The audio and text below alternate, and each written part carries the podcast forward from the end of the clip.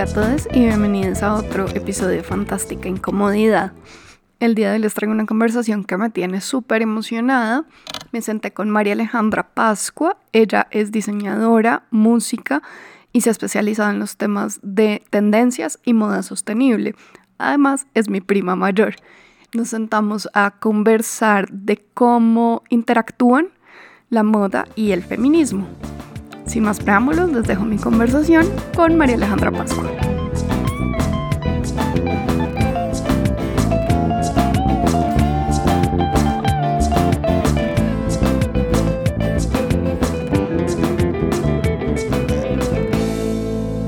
Bueno, estoy aquí con María Alejandra Pascua, eh, más conocida para mí como Nana, dado que es mi prima. Hola, Nanita. Hola, Camicu. Eh, esta es una charla que teníamos como pendiente, bueno, que hemos tenido en persona y como en la vida mil veces. Em, y que sí, que teníamos, era pendiente sentarnos a grabarla.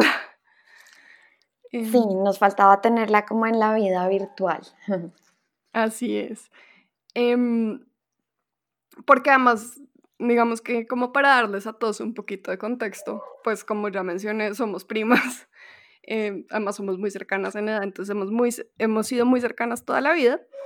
Y incluso en la adolescencia, digamos que antes de que cualquiera de las dos empezara eh, universidad ni nada, a las dos nos interesaba mucho la moda y estuvimos en cursos como de vacaciones de cómo hacer patrones y no sé si te acuerdas.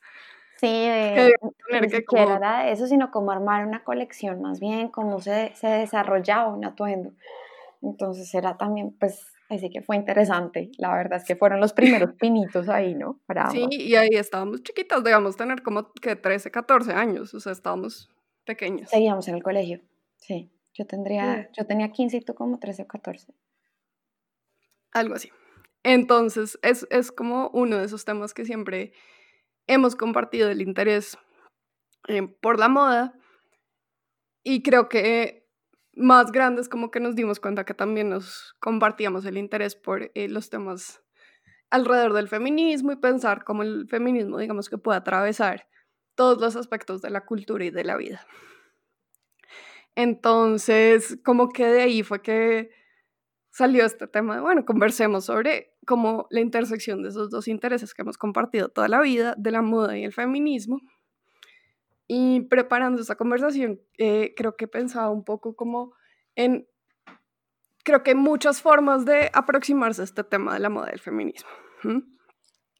Uno es como hacer una crítica feminista de la moda y la industria de la moda, que eso da como para hacer un doctorado sobre el tema.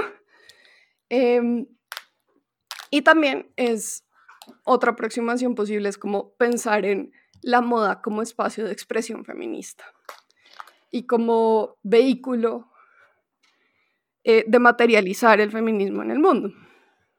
Claro. Eh, y me parece más interesante, creo que hay mucha conversación alrededor de cómo hacer una crítica feminista de la industria de la moda, em, que no es que no valga la pena, pero hay, existe mucha conversación sobre el tema. Y me parece más interesante de pronto para esta ocasión como tomar la otra aproximación como, y empezar por ahí, como, como es o ha sido la moda un espacio donde el feminismo eh, se ha desarrollado, se ha expresado em, y ha incluso el feminismo ha usado la moda como un mecanismo para llegar a las masas. Sí, entonces, bueno, empezando por eso, me parece súper chévere y creo que está súper relacionado como, como con mis primeros acercamientos al feminismo, de hecho, eh, antes de denominarme a mí misma como feminista y antes de reconocerme a mí misma como feminista, eh, yo siento que ya habíamos tenido como cierto tipo como de acercamientos. La realidad es que para mí nuestra crianza fue una crianza supremamente privilegiada especialmente la mía, donde mi mamá fue madre cabeza de familia toda mi vida. Entonces, esto realmente me trajo unos acercamientos necesarios al feminismo, donde si bien mi papá siempre ha hecho parte del núcleo familiar, en mi casa la, la cabeza de la familia siempre fue ella. Entonces, para mí eso ya me traía como unas, eh, así que unos conocimientos que yo no sabía que eran feministas, pero que hacían parte de mi ADN y que hacían parte además de mi día a día. Ahora, una vez entro yo al mundo de la moda y a la industria de la moda, a mí se me criticó mucho porque cuando empecé a estudiar diseño de modas me decían, ay, tú eres inteligente porque estás estudiando eso. Entonces, ahí en este momento yo nunca sentí que estudiar moda me hiciera menos inteligente o denigrara mi mm, ser como persona, me denigrara a mí ni mucho menos. Entonces, esto creo que eh, para mí fue muy importante entender que yo no lo relacionaba con que me afectaba en otro aspecto. Ya viendo la carrera y demás, eh, así que una vez me desarrollé como diseñadora de modas y todo esto, pues en efecto me di cuenta que desafortunadamente mucha gente decía, sí, yo estudio esto porque no tiene matemáticas. Y sí, es real. Les estoy hablando que yo empecé a estudiar diseño de modas hace como 10 años, entonces la realidad es que yo llevo una trayectoria profesional de 7 años, entonces se imaginarán que mi principio, cuando yo recién empecé a estudiar diseño de modas hace 10 años, sí podía haber mucha gente diciendo, no, que es que esto es para, para mí, porque es que yo no era buena para nada y me gustaba dibujar, listo, todo bien. Ahora, hoy en día, y, además viendo un poquito como mi trayectoria, me doy cuenta que mi principio, mi inicio como tal en el feminismo se dio gracias a la moda. Entonces, ahí sí queríamos mencionarles este espacio porque la realidad es que esto se lo debo a la moda en su totalidad. O sea, yo decir yo soy feminista es gracias a la moda. Estaba en un viaje por trabajo en Londres con dos de mis compañeras y grandes amigas.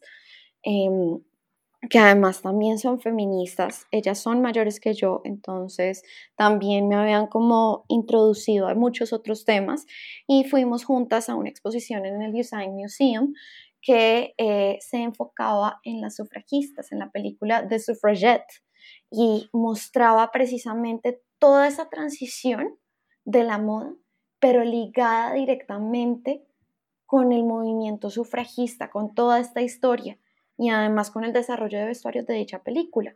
Entonces, cosas que yo ya había visto en la universidad, todo lo, yo vi historia de la moda 1 eh, y 2, que básicamente te, te, lleva por una historia a través de la evolución del vestuario desde mm, la Edad Media aproximadamente hasta la década de los 50 realmente. Entonces hay todo un tema interesantísimo en torno a esto, pero la realidad es que para tú andar bien en ese tema, el estudio no se puede limitar a esa parte, a esas, clases de historia de la moda, desafortunadamente, y acá lo ligaban directamente con el movimiento sufragista y cómo es que la mujer feminista y la sufragista de ese momento se desarrolló como tal y se expresó a partir de la moda. Entonces ahí fue que yo me di cuenta, uy, qué delicia, aquí hay materia para hacer y aquí hay cosas para trabajar. Entonces ahí es que empiezo yo a involucrarme un poquito más y a entender un poco más tanto de feminismo y de feminismo en moda, porque la verdad es que la industria de la moda y el feminismo como tal tienen muchísimo, muchísimo eh, historia eh, juntas, pero además hay algo que me parece clave mencionar acá y es la industria de la moda ha sido tildada especialmente recientemente como algo completamente superfluo, como que no tiene fondo. Entonces, eh, creo que realmente la manera en la que nos vestimos y la manera en la que nos, nos vemos, porque me gustaría involucrar aquí un poquito la belleza, eh, hace parte de nuestra, de nuestra expresión como personas y es otra forma de comunicación, que es la comunicación visual. Entonces es muy interesante también ver que esa es una manera adicional a comunicar. Entonces eh, vemos, por ejemplo, cosas muy simples y sencillas como que, y esto se los doy con, con, información pura y dura, cifras, vámonos a lo que nos interesa. ¿Cómo es que yo puedo decir que, ay, que eso sí, pues sí, en la teoría se escucha muy bonito, pero entonces hablemos de números. Resulta que eh, empezamos a decir en el 2014 que estábamos ya en la cuarta ola del feminismo y habíamos venido de un momento donde los zapatos deportivos, sneakers, tenis, como quieran llamarles, habían aumentado sus ventas.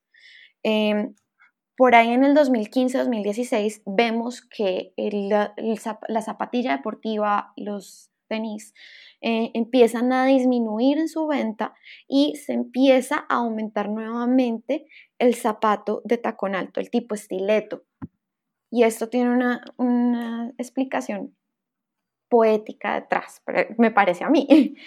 Eh, de hecho, en todas las encuestas que hicimos, en todas las investigaciones que hicimos, se trataba de eh, el aumento de este zapato de, tacón, de zapato formal, de zapato de salón, se daba gracias a que la mujer estaba diciendo, no más, yo soy feminista, pero no me tengo que ver como creen que me tengo que ver, sino como yo. Era como un reclamar de la feminidad. Exactamente, es yo puedo ser feminista y puedo ser una mujer poderosa y puedo ser todo lo que yo quiera, pero poniéndome lo que yo quiera.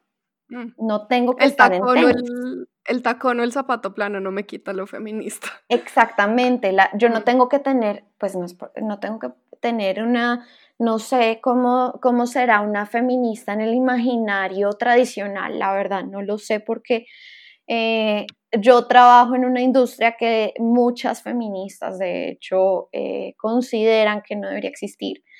Em, yo estoy, eh, creo que las invito, de hecho, a que investiguen de esta industria y que si quieren hablemos de esta industria, porque para mí esta industria fue el motor que le dio vida a muchas familias y a muchas mujeres y, una independencia económica a muchísimas mujeres históricamente, especialmente en este país.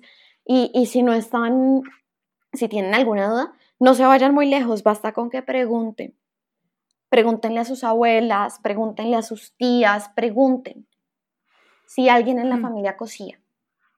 En mi casa hay máquinas de coser que no eran de mi mamá, había una máquina de coser de nuestra abuelita y por el otro lado mi abuelita tenía también, mi otra abuelita tenía su máquina de coser y hay una historia preciosa porque la hermana de ella, que es una mujer que tiene hoy en día 90 años, eh, ella decidió no casarse y ella se mantuvo su vida cosiendo. Ella se, se, pudo mantener, estamos hablando de una mujer que tiene no, más de 90 años en el 2020. Entonces estamos hablando de una mujer que en la década de los 50, cuando los maridos mantenían a sus esposas, se mantenía ella sola. Mm. Entonces, para mí es increíble porque además ella tomó en sí una carga que fue la de mantener a su mamá. Cuando habían también hijos hombres y habían hijas mujeres casadas. Y ella fue la que vivió con su mamá hasta que su mamá se murió. ¿Y cómo la mantuvo y cómo se mantuvo ella? Cosiendo. ¿Y cómo se mantiene hoy en día también y cómo se gana sus pesos? Sigue cosiendo. Sí, creo que em, tocaste, un montón de temas en esta introducción, em, pero creo que una cosa que es un poquito en lo que cerrábamos, pues que cerrabas ahorita, es, y que me parece súper interesante explorar, es como esta tensión que ha habido como entre el feminismo con F mayúscula, em, como formal, eh, organizado, etc.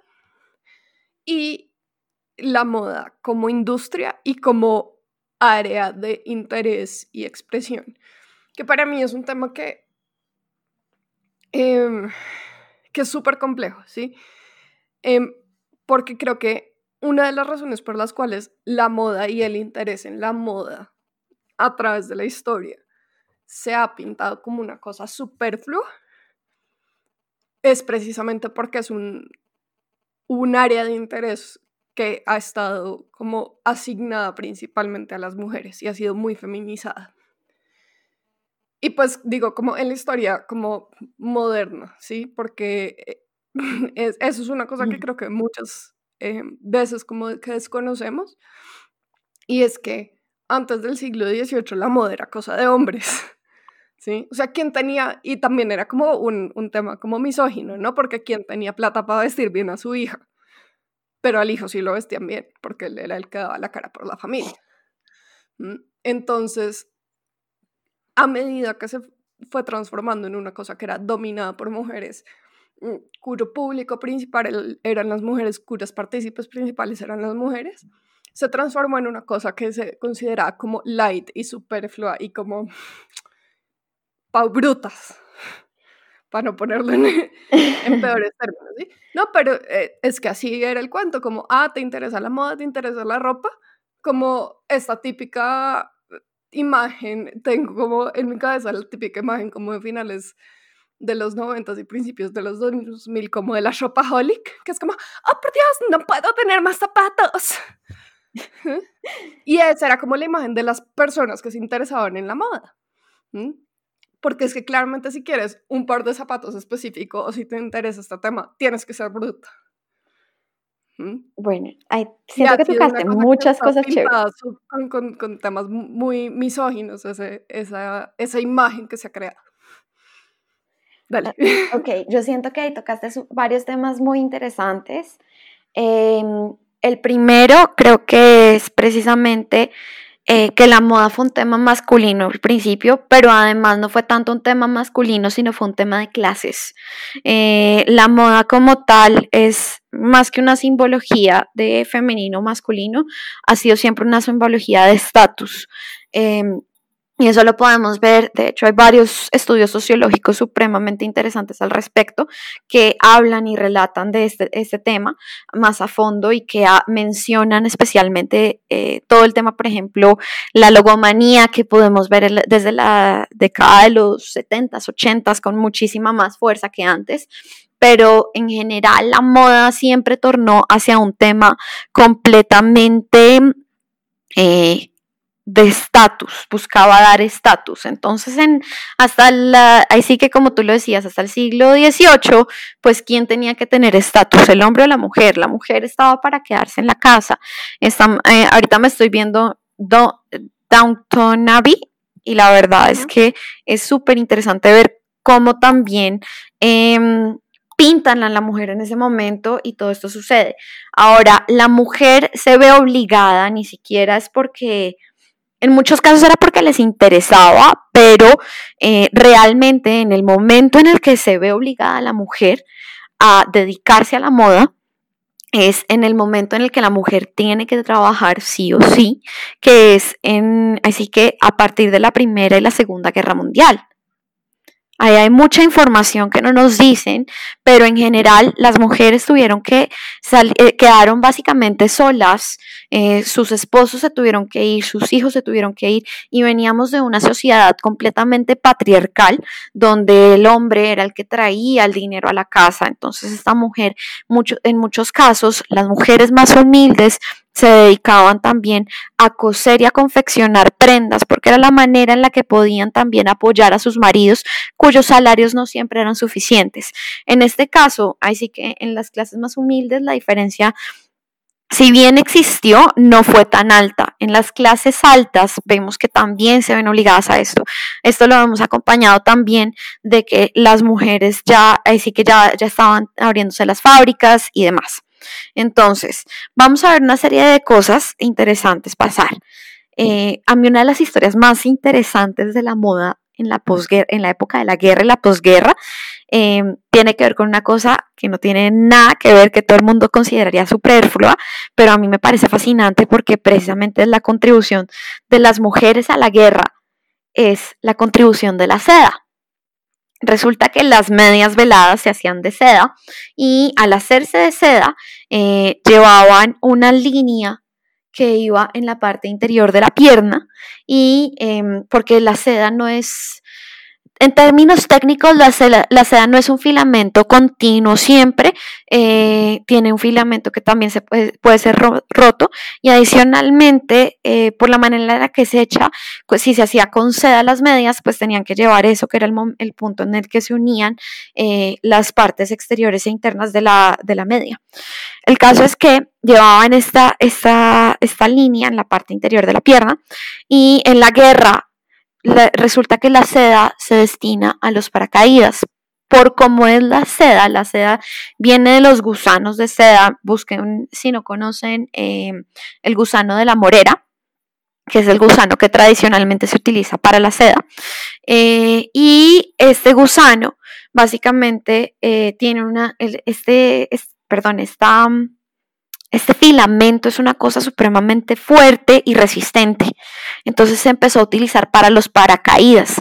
Y las mujeres buscando darle estatus a sus medias, porque en ese momento estamos viendo que ya los señores de nylon se habían inventado el nylon y teníamos un nuevo material que buscaba imitar a la seda con el que se empezaron a hacer las medias veladas. Pues resulta que las medias de nylon salían completas porque se hacían en unas máquinas tubulares que hacían derecho, el filamento sacaba derecho la media completa. Entonces, estas mujeres empezaron a pintar la pierna con marcadores para que pareciera que tenían medias de seda, porque eso era estatus. Entonces, en general, para mí la moda, más que ser un tema eh, femenino masculino siempre buscó ser algo que mostrara algún tipo de estatus. Ahora, siento que, y, la verdad es que con historia de la moda, si soy sincera, me gustaría saber más porque, pero las ciencias sociales nunca fueron mi fuerte más grande. Eh, y la verdad es que creo que como tal me falta algunas partes importantes ahí, pero em, creo que igualmente la moda tal vez no fue considerada superflua solamente cuando se relacionó a lo femenino, sino también por una manera que buscaba hacer como ciertos tipos de revoluciones también hacia la moda. De hecho, hay un término muy importante en moda en general, en teoría de la moda, que habla de la democratización de la moda. Cuando hablamos de democratización de la moda, se habla del momento en el que la moda, que era considerada como em, de más calidad o más alta, o por ejemplo de diseñador, empezó a estar al alcance de las masas. Y cuando hablamos de esto, nos referimos ya como tal al fast fashion. El fast fashion básicamente es el resumen de la democratización de la moda que buscaba llevar esta moda de casa de diseñador directamente a las grandes masas. Ahí siento que, hay un tema más este, cultural también involucrado. Eh, que no solamente de feminismo como tal o misoginia. Em, creo que sí es importante trabajarlo y tratarlo, pero además creo que es que como es algo que además se nos ha venido asignando a las mujeres después de mucho tiempo, la realidad es que en un momento se relegó a la mujer a la moda, al cuidado de los, de los niños, eh, a las labores del hogar. Y en este momento eh, se empieza a hablar que estos son temas de mujeres y demás, así como todo lo que tiene que ver con decoración y la parte estética.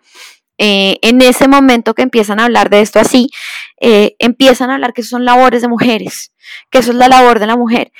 Y la realidad es que yo siento en este momento que en el feminismo formal, como tú lo decías, en el feminismo con F mayúscula, em, se menosprecia sustancialmente muchas de estas labores. De hecho, eh, esta semana leía a una feminista que admiro mucho, que decía que ella había hecho las paces con el hecho de que ella eventualmente quisiera tener hijos porque ella sentía que el ser feminista había hecho que ella no debiera querer eso. Entonces me pareció muy bello entender que no era la única que, que sentía que estaba traicionando el feminismo porque tener los gustos que tiene o las afinidades que tiene. La realidad es que yo aprecio mucho la industria de la moda, no es una industria perfecta, pero creo que la forma de cambiarla es estar ahí, trabajándola y cambiándola desde adentro. Creo que es una industria de la cual dependen muchas mujeres a nivel mundial. Eh, de hecho, los números son abrumadores. Em, pero, por ejemplo, hay una cifra muy importante y es que en Bolivia, que es un país eh, que tiene una, porción interesante de maquilas, que es todo lo que maquilas son todas las producciones, todo lo que produce moda realmente. Entonces, por ejemplo, la marca es Pepito Pérez y a Pepito Pérez le maquila esta empresa. Resulta que la empresa que le maquila a Pepito Pérez tiene contratadas una cantidad de mujeres como satélites. ¿Sí? Mujeres como, que están en forma de contratación como satélites son mujeres que pueden trabajar desde sus casas si tienen máquina de coser o que trabajan directamente en una fábrica de confección que es la maquila. Ahí ya hay una serie de, eh, de cosas técnicas donde entran temas laborales, acuerdos y demás. Pero eh, básicamente eh, cerca del 60% de la industria de la confección en Bolivia está compuesta por mujeres, especialmente mujeres cabeza de familia. Ahora, esto tiene plus y tiene contra, porque cuando se trata de mujeres que están en esas posiciones, suelen a tener mm, o a sufrir más abusos eh, en términos laborales por parte de sus empleadores entonces sueldos eh, muy inferiores eh, y muchas, muchas otras cosas, porque la realidad es que la confección, especialmente en América Latina, es algo que se aprendía y en muchas partes todavía, hablemos, no, no hablemos de ciudades ni de urbes como tal, hablemos también de, espacios más, eh, así que desde la ruralidad hasta los hogares más humildes. La confección y como tal este hacer se aprende de, madre a hija. No es algo que se aprendiera como tal de escuelas, ni mucho menos. De hecho, yo debo decir que lo que yo complementé muchísimo lo que aprendí en la universidad con lecciones que a mí me dieron mi tía abuela, que me dio la abuela de otros de mis primos, que me dieron mujeres que también fueron, así que muy cercanas a mí en mi momento de crianza y demás. Y de ellas aprendí muchísimo más de lo que aprendí en la universidad, porque ellas también lo aprendieron de sus familias, de sus mamás, y lo, y lo venían, así que eran saberes que venían de antes. Entonces, hay muchas cosas que yo hago que no son aceptadas por la academia, que vienen de estas mujeres, por ejemplo, pero que a la hora de la verdad, sencillamente, tienen es un tema práctico, que no es tanto que, que sea bien o mal, sino que sencillamente así se hace también y apoya en la, así que a la practicidad y es muy bello ver toda esta parte también.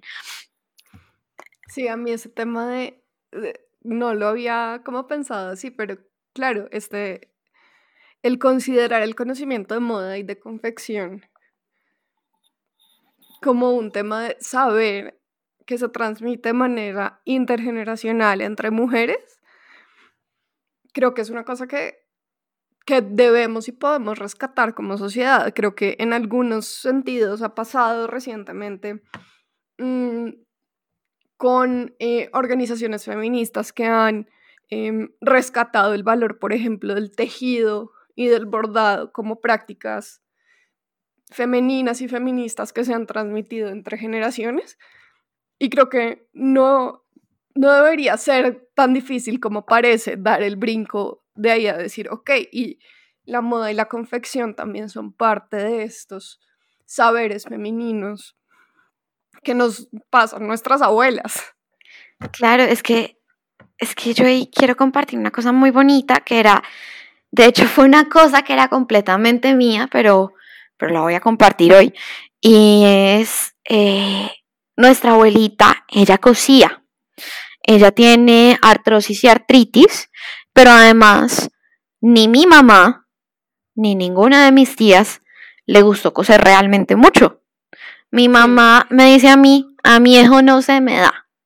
Y yo la entiendo. Pues la verdad es que afortunadamente ella tuvo una serie de condiciones que la permitieron hacer lo que quería y la verdad es que a ella no se le daba a coser y estaba bien. Em, particularmente a ninguna de mis tías tampoco, no sé por qué, eh, pero... Mi mamá me contó que alguna vez tejió un saco y ese fue el único proyecto que hizo. pero por eso, es como para ese lado, o sea, como que a eso y ya está, pero no que le cogieran el gusto, la fascinación y lo tomaran como algo, la realidad es que no lo hicieron. Entonces me pareció muy valioso a mí sentarme con mi abuelita. Esto era una noche, yo tenía una entrega al día siguiente y estaba dándole una chaqueta porque escogí una chaqueta en una tela que Dios mío, ¿quién me manda? Y em, cuando yo estaba en la universidad me quedaba, creo que era todos los jueves a dormir donde mis abuelitos, porque me quedaba, primero me quedaba más cerca y segundo, la verdad es que se volvió un ritual para mí compartir ese día con mis abuelos. Para mí era muy importante poder tener ese espacio, ese momento. Esa noche me quedé con mi abuelita y me contó cómo era que a ella le gustaba acompañarme coser y verme coser, porque le gustaba ver cómo también me gustaba y cómo creaba cosas de la máquina, y que era algo que le había gustado que yo lo hubiera heredado, porque ninguna de sus hijas lo había heredado. Entonces era, fue como un espacio, un momento muy bonito de conexión mío con mi abuela. Y y creo que eso tiene que tener mucho, mucho valor. Siento que es una forma de conectarte con otras mujeres que tiene muchísimo valor emocional para nosotras que subestimamos en muchos casos. Lo que tú decías, ahorita muchas organizaciones feministas lo están haciendo, pero por favor, los invito a que vean el, el documental que hizo la marca Alado para Colombia Moda, que fue la semana del 27 de julio. Em, y ellos hicieron un documental donde muestran precisamente esto y muestran que es un hacer que se, se traslada de sus madres, de madres a hijas, se traslada de generación en generación y en general, así que vámonos y llevémoslo más a la ruralidad. A mí no me gusta hablar desde la moda como un tema desde el centro porque yo siento que la moda tiene cabida todo, porque la realidad es que la moda hoy en día tiene muchas alianzas con estos saberes ancestrales. Vean por favor eh, también todo lo que se ha hecho, el trabajo que se ha hecho de la mano con maestros ancestrales, eh, con artesanías de Colombia y demás, que busca precisamente Así que llevar estos saberes al origen de ellos y eh, buscar que estas comunidades en su mayoría de mujeres también, trasladen esos saberes a, tal manera a industrias que puedan em, llegar a masificarlo, o tal vez no masificarlo, sino comercializarlo realmente. Sí, y creo que es una cosa, en algún momento, pues antes decías, como hay feministas que creen que la industria de la moda no debería existir. Y la verdad para mí eso es como un, o sea, estoy totalmente de acuerdo en que hay gente que piensa así y es como un planteamiento totalmente ilógico porque es que todos nos tenemos que vestir. Así sea para protegernos de los elementos. Sí, o sea, nada, por nada, quitémosle todo el tema de como uno sentirse expuesto. Por lo menos en Bogotá hace frío. Imagínense uno no tener con qué vestirse en Bogotá. Entonces, creo que el tema no es como decir la industria de la moda no debería existir, punto final, sino como, a ver, los seres humanos vamos a necesitar vestirnos. Sí, me parece importante, pero espérame, te digo una cosa ahí, te voy a interrumpir. valiosa, sí, dale. Te voy a interrumpir con una cosa súper importante ahí, porque es que em, este tipo de feministas, más que nada lo que yo he sentido es que dicen que las feministas que estamos involucradas con la industria de la moda, eh, nos dedicamos al, al, feminismo pop y todo lo que nos interesa es tener un Instagram lindo y además de eso es que vendemos es por medio de Instagram y que entonces estamos cosificando más a las mujeres y demás. Y lo que tú decías es supremamente importante y valioso. La industria de la moda existe desde que, así que desde la necesidad de protegernos contra los elementos, como tú lo decías, hay dos industrias que tienen una influencia muy importante en el mundo y en las que todos como personas que viven en 2020 tienen eh, algún tipo de impacto, son las de la alimentación y la moda. Y me parece supremamente importante entender que es que por más de que tú seas una feminista, eh, Sí, es que hay unas feministas que son anticapitalistas y además tienen, van como muy en contra de la manera en la que funcionan muchos sistemas actuales. Sí, perdón, no. Así que yo me autodescribo como una muy mala feminista, eh, porque precisamente yo creo que el feminismo es tan diverso que me parece muy complejo para mí misma, definirme como feminista o encasillarme como feminista, eh, agregue subtítulo, porque sencillamente lo que yo creo es que, pues, todos deberíamos tener los mismos derechos, eh, sin importar si somos mujeres, hombres, cis, trans, y ahí métale de más, ahí sí que preferencias, eh, todas las preferencias sexuales, además de todas las partes, por ejemplo, también de temas de géneros, binarios, no binarios, etcétera, mejor dicho. Entonces, creo que no tengo mucho conocimiento de, esa parte, pero en general estas feministas anticapitalistas, parte de lo que mencionan y lo que yo siento que, eh, y lo que he escuchado mucho y lo que he leído de ellas, es que precisamente la industria de la moda es un sistema de explotación para mujeres menos favorecidas. Y en una parte sí tienen razón, pero en otra no porque de hecho la eh, como tal, como funciona así que en el capitalismo y en los sistemas económicos actuales, porque pues no nos vamos a decir mentiras, por más de que querramos cambiar el mundo, este es el 2020 y estamos en Colombia. Entonces, primero tenemos que derrotar y ganar muchas otras victorias antes de poder cambiar el sistema económico actual. ¿Y cómo funciona nuestro sistema económico? Básicamente existe la escalera de la movilidad social, la cual ha sido en la cual ha sido posible que muchas mujeres escalen y suban gracias a la moda, gracias a la confección. Entonces yo creo que lo que toca hacer es precisamente cambiar el sistema desde adentro. Creo que eso es lo que toca hacer, como en todo. entonces la industria de la moda toca es cambiarla desde adentro. Sí, de acuerdo. Y, creo que es pues lo que estás diciendo. El tema no es negar que haya formas en las que la industria ha existido que sean efectivamente maneras en que se perpetúa la explotación hacia algunos grupos, sino es decir, ok, reconocemos que eso existe, que es un problema, y cómo hacemos que esta industria sea mejor.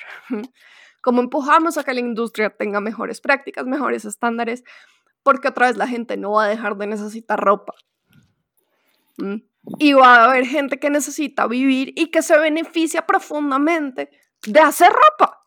Entonces, el tema no es eliminarla como industria, sino ayudar a que se transforme en una industria que tenga muchas mejores prácticas y que, digamos que personas mierdas va a haber siempre y uno no puede garantizar que, ninguna que alguna industria vaya a haber cero explotación y cero abuso porque otra vez gente mierda hay. Sí. Pero sí decir cómo vamos a institucionalizar unas mejores prácticas. Sí. Que no es un problema institucional y sistemático, sino un problema de gente que es mierda. Exactamente, y no es solamente de gente que es mierda, porque aquí estamos viendo es en la moda como tal, eh, de hecho existe una cosa que es el, eh, el British Fashion Council y el British Commonwealth Fashion Council, que básicamente es el Consejo de la Moda británico de los territorios eh, ultramarinos de, la, de la corona británica. Pues básicamente este, este British Fashion Council y eh, British Commonwealth Fashion Council se dedican a regular y apoyar precisamente eh, muchísimo, muchísimo, muchísimo eh, antiguos territorios británicos que especialmente en el desarrollo de sus industrias textileras y de moda, porque muchos de estos son países que em, tienen gobiernos que son em, fácilmente corruptibles, por así decirlo, o tal vez no fácilmente corruptibles, sino que quizás no, no le, ponen la no le imponen la ley a todos por igual. Y esto, así que estamos en América Latina, no nos digamos mentiras, seamos muy sinceros. Nuestro gobierno no le impone la ley a todos por igual. Em, no podemos esperar mucho, así que algo muy distinto de un gobierno como el de Bangladesh, por ejemplo. Entonces, eh, ellos lo que buscan es darle igualdad de oportunidades y eh, como de condiciones a todas las, las, empresas de la industria de la moda dentro de esto, eh, dentro de estos países. Entonces, em, se vuelve como un referente supremamente importante porque además es que hay muy pocas entidades dentro de los gobiernos que estén dedicadas también a rastrear y también a legislar y precisamente regularizar las condiciones de confección o las, las condiciones en las que están quienes trabajan en la, en la, industria de la confección. De hecho, vemos mucha problemática, por ejemplo, con todo el tema de la piratería, el contrabando y demás, porque esto es una forma de atentar directamente contra la confección local y esto hace que se deterioren las condiciones de la confección local. Por ejemplo, eh, yo he leído muchas denuncias durante esta cuarentena prolongada que donde hablan que mujeres que tienen máquinas de coser en sus casas se ven obligadas a ir a em, a ir a diferentes empresas donde se hacen eh, todo el tema de la así que empresas manufactureras de confección donde las condiciones no permiten que exista distanciamiento social, por ejemplo. Y es un tema que es completamente crítico y grave en este momento. Ahora, no nos vayamos muy lejos. Ustedes sabían que en Brasil hay un escándalo gigantesco porque existe esclavitud por confección.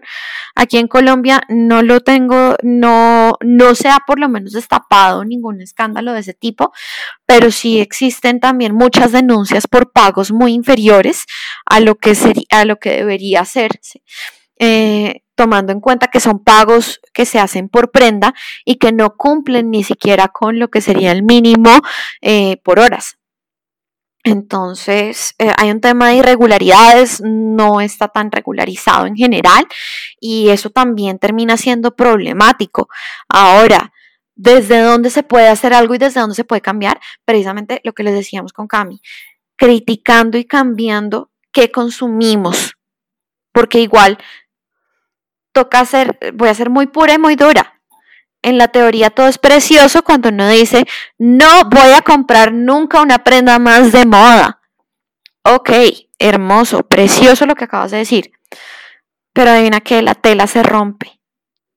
La tela se rompe, no hay nada que hacerle. ¿Por qué? Porque es una fibra natural y con el uso, con la lavada, entonces se, se deteriora se degrada, exacto.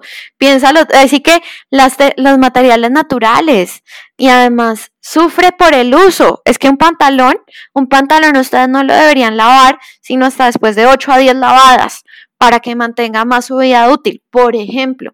O cuando esté sucio, advertencia, por favor. pero encima, por favor, le, laven el pantalón. Sí, literal, pero, pero si no, pues la realidad es que... Si uno eh, aguantan 8 o 10 posturas, si uno no se echa nada encima, si no hace desastres. Exactamente, si no está sucio. Y eso sencillamente permite que la fibra mantenga así que mantenga su integridad y viva más tiempo, tenga más, así que tenga más, más vida útil pero eventualmente esa fibra se va a desgastar. ¿Por qué? Porque es que el pantalón no está en un museo a prueba, así que como los trajes que vemos en, en los museos que están expuestos. No es un traje que esté en unas condiciones específicas, con una luz específica, aislada del ah, pues lo están usando para sus vidas. Exactamente, entonces. Está al mundo, al movimiento, a la fricción, a que cayó, que corrió al coger el bus, que lo que, que me caí, me ensucié, que me tocó restregarlo para sacarle la mancha y se me rompió ahí, ¿sí? Entonces, y eso no se soluciona eternamente con parches. Esa es la realidad. Porque es que yo le puedo poner 20 parches si quiero pero es que pasa una cosa y es que la, la tela es una fibra continua. Cuando ya se ha roto esa fibra, se genera un espacio ahí que se va a seguir abriendo y se va a seguir rompiendo necesariamente, porque ya la fibra se deterioró.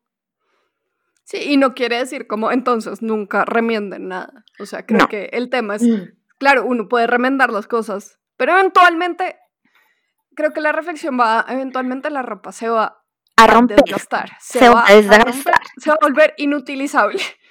Como Exactamente. Eventualmente. utilizar como ropa, vuelvan trapos. Eventualmente, exacto. No vas a poder seguir utilizando esa prenda como la utilizabas anteriormente y vas a tener que conseguirle un reemplazo.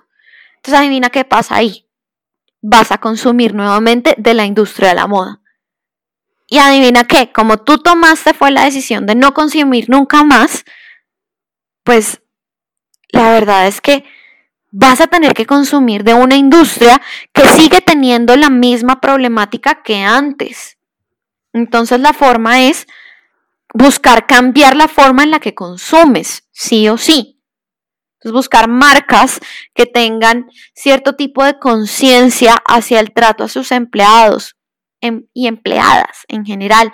La industria de la moda es una industria mayormente femenina especialmente en nuestro país. Hay cifras del DANE que hablan al respecto de la empleabilidad de mujeres en la industria de la moda. En la industria textil, búsquenlo más que en la industria de la moda, porque en la industria textil se compone pues de varias partes y en general es que la mayoría de empleados en la industria textil son mujeres. Entonces sí es supremamente importante entender que nuestras decisiones frente a cómo nos vestimos y en todo el tema de la moda tiene una injerencia directa sobre la manera en la que em, se trata a estas mujeres también y además se, eh, se desarrollan los empleos de estas mujeres. Hay muchísimas fundaciones, ahorita hay una fundación que se está dedicando a apoyar empresas en Colombia frente a la capacitación y em, de sus empleadas y además de su trato frente a estas. Eh, y ya ha trabajado con varias empresas del sector textil y, del sector moda en general, donde ha buscado capacitarlos frente a esto. Ahora, creo que volviendo al tema más, como que más nos interesaba tratar acá, así que la moda va de la mano del feminismo directamente, no solamente porque las mujeres trabajemos en esa industria, sino porque la forma en la que nos expresamos en muchos casos viene de esta industria y esto cambia la manera en la que nos sentimos. No solamente las mujeres, de todos en general, pero creo que es supremamente importante porque como es algo que se relaciona más con, el con la mujer, con lo femenino, con las capacidades blandas de la, de la persona y demás, pues necesariamente nos vemos más afectadas por esto. Entonces, sí, es claro. Sí, y creo que con eso quería cerrar un poco porque ya... I know, nos extendimos, perdón. Ustedes, a las personas que nos conocen y a nuestra familia no le va a extrañar esto, pero es que nos dan cuerda y nos dan, nos dieron cuerda. o sea, nos podemos extender un montón. Em, pero precisamente una de las cosas que quería como retomar del principio de nuestra conversación es como además la moda y la expresión estética han sido liberadoras para las mujeres específicamente eh, a lo largo de la historia y empiezas de maneras muy sutiles. O sea, de maneras muy sutiles en sociedades muy represivas y de maneras pues más extremas cuando estamos eh, pensando en las punqueras de los ochentas que dijeron a la mierda la moda, vamos a hacerlo nuestro y transformaron lo que entendíamos como moda. ¿eh? Y dijeron, pues sí me voy a poner las medias rotas porque así me siento bien. Em, y transformaron lo que teníamos en la casa como moda. Y, y eso también pues creo que es una, un aspecto de la moda que a veces como que se descarta muy fácil, casi que porque puede parecer obvio. Yo no conozco a la primera persona que si uno le dice como, mire, usted tiene que ir a una entrevista súper importante, eh, que mejor dicho es que usted quiere conseguir este trabajo o lo que sea, mm, usted quiere causar una buena impresión, todas las personas yo no he conocido a la primera, pero todos tenemos algo en la cabeza que sabemos cómo me voy a poner esto, porque me siento como, voy a usar la expresión en inglés porque es que no sé cómo decirlo en español, pero como boss ass bitch. Sí, como me pongo esto y me siento que nada me puede parar. ¿Mm? Sí, es tan simple. tiene la capacidad de hacernos sentir así. Exacto. Eh, con ese tema es tan simple como que tú no te vas en pijamado a una entrevista. ¿Sí? O sea, es lo simple. No, no te vas ni el más arreglado, ni. No, no te tienes que ir así. Pero sencillamente no te vas en pijama. Y me gustaría cerrar también con una historia que refleja mucho, una anécdota personal que refleja mucho lo que tú dices. Em, yo, además de trabajar en la industria de la moda, soy docente.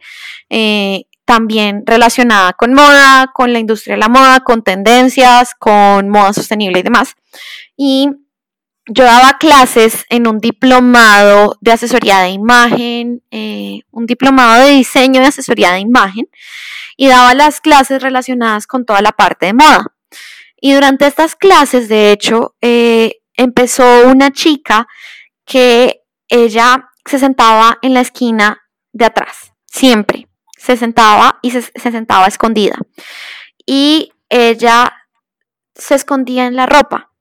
Entiéndase, se ponía ropa supremamente ancha, generalmente eran prendas deportivas. En algún momento yo me le acerqué y le pregunté y eran prendas de mm, su esposo. Esta era una niña que perdón, el término niña, pero es que estamos hablando que era una chica que en ese momento tendría unos 18 años, ya estaba casada, tenía un hijo, vivía con su familia y em, cada vez que iba a intervenir en clase hablaba súper pasito.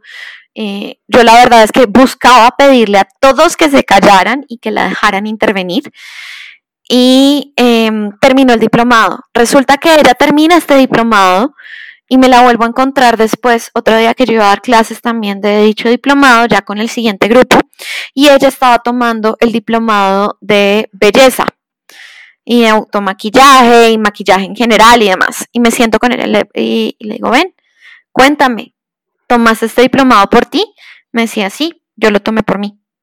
Y la vi, era otra mujer, ustedes no se imaginan, lo que yo conocí como alumna mía fue una, fue una niña y lo que yo vi después ahí frente a mí fue una mujer, porque ya era una mujer que había cambiado la manera en la que se expresaba, había cambiado la manera en la que se vestía y había cambiado muchas cosas de su vida. Incluso eh, me decía, profe, yo te quiero hacer una muestra de Mary Kay, ¿cuándo te dejas? Y yo, cítame cuando quieras. O sea, yo no soy la más de consumir productos de belleza. Yo he sido muy feliz con la cuarentena porque es socialmente aceptable no maquillarse.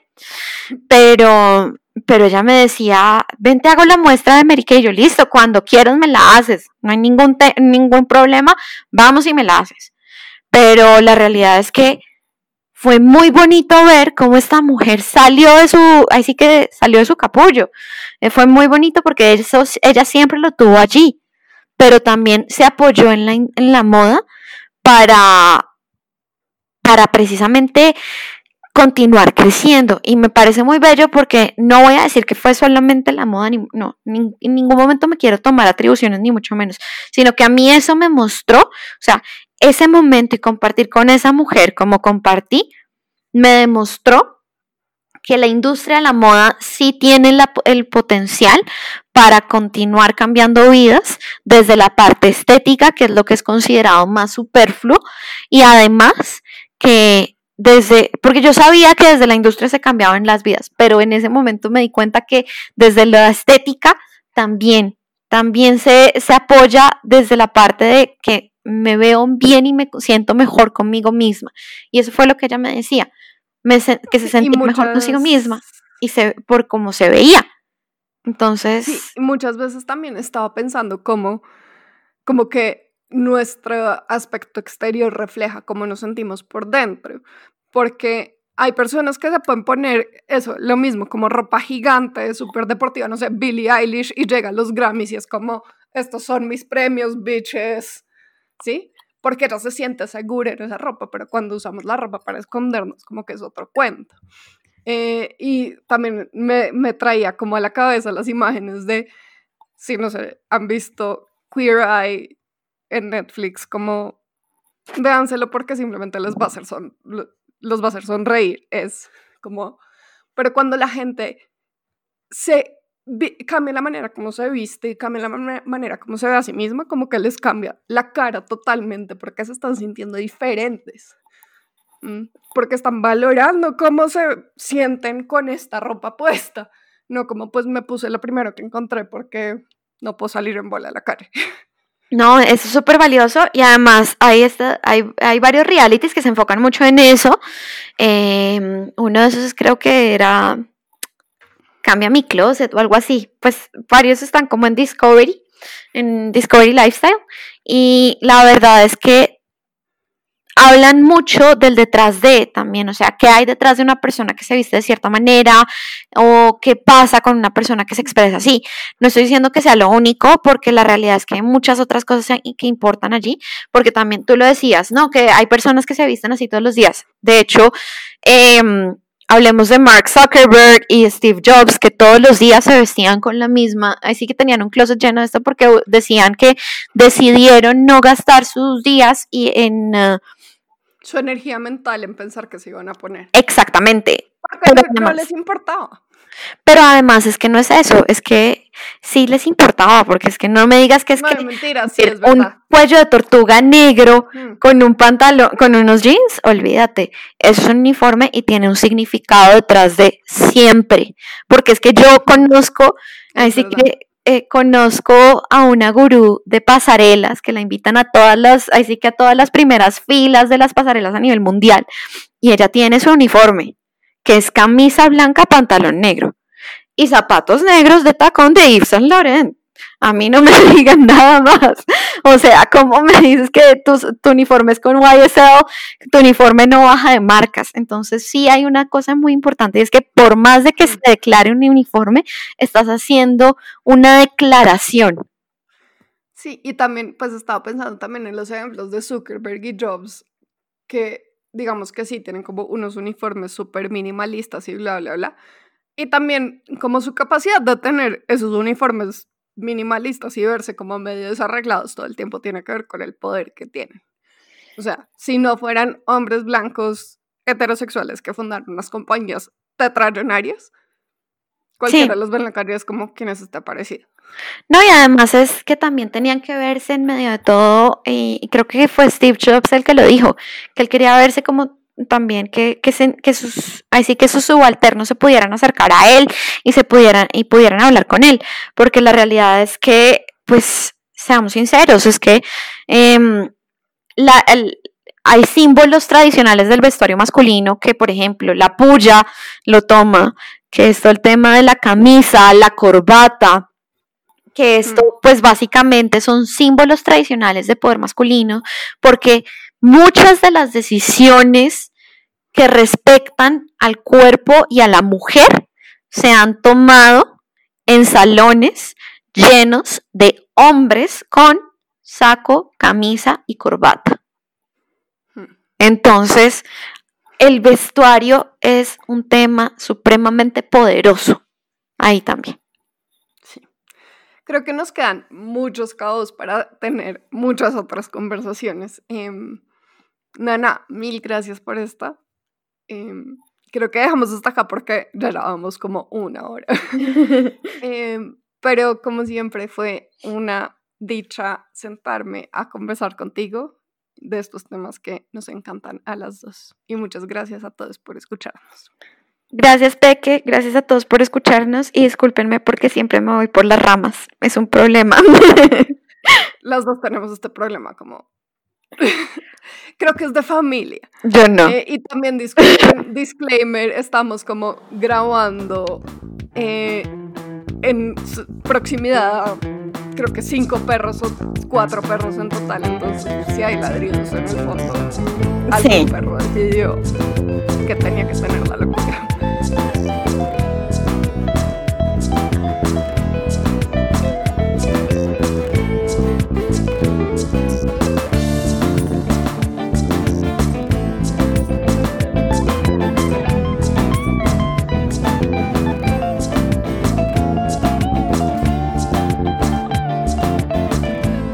Gracias siempre por escucharnos. No olviden seguirnos en nuestras redes. En Instagram somos arroba fantástica incomodidad. En Twitter nos encuentran como arroba fantástica inco 1. Nuestra página es fantásticaincomodidad.com y si quieren apoyar este proyecto pueden hacerlo en patreon.com slash fantástica incomodidad. Nos vemos la próxima.